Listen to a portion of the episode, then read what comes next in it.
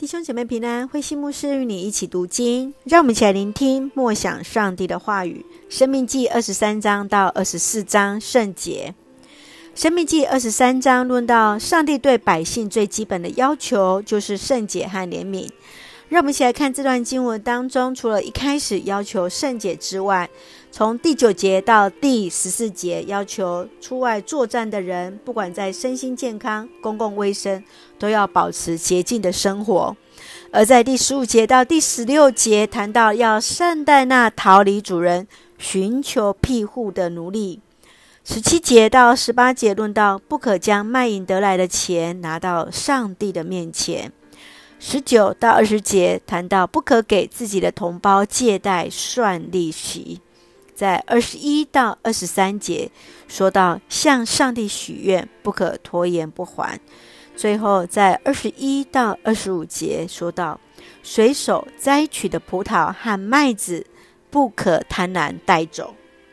二十四章则是论到对婚姻的尊重以及给予穷人生存和生命的尊重，让我们一起来看这段经文与默想。请我们来看第二十三章第十四节：因为上主你们的上帝与你们同在营里，保护你们，使你们战胜敌门。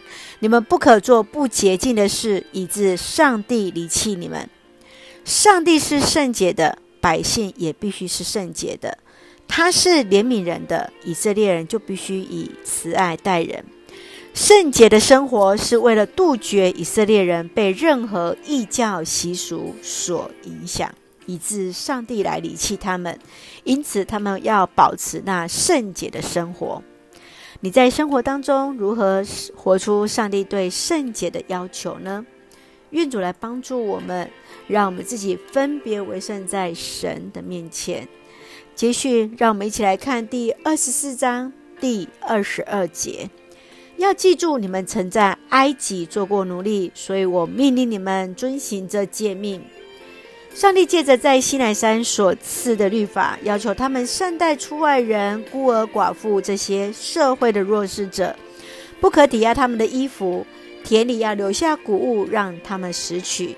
提醒他们也曾经为奴，而上帝也曾拯救他们，要他们遵行上帝那爱的命令。因为曾经被苦待而要善待人，这不仅仅是将心比心，更是上帝那爱的命令。你曾经受苦吗？你今天要怎么样去做才是所谓的感同身受，去善待人、尊重人呢？愿主来帮助，来带领我们。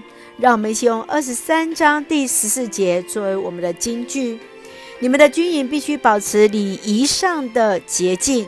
因为上主你们的上帝与你们同在营里，保护你们，使你们战胜敌人。你们不可做不洁净的事，以致上主离弃你们。是的，让我们要保持洁净，使神常与我们同行。让我们用这段经文作为我们的祷告。亲爱的天父上帝，感谢赞美你所赐给我们一切的美好与恩典，一路与我们同行。求主保守我们的心怀意念，凡事查验何为你的善良、纯全、可喜悦的旨意，在生活中活出圣洁，以怜悯之心恩慈待人，尽己所能的帮助周围所欠缺的人。愿主帮助，愿平安喜乐充满在我们所爱的教会与每位弟兄姐妹，身体健壮，灵魂兴盛。恩待保守我们所爱的国家台湾，成为上帝你恩典的出口。感谢祷告是奉靠主耶稣的圣名求，阿门。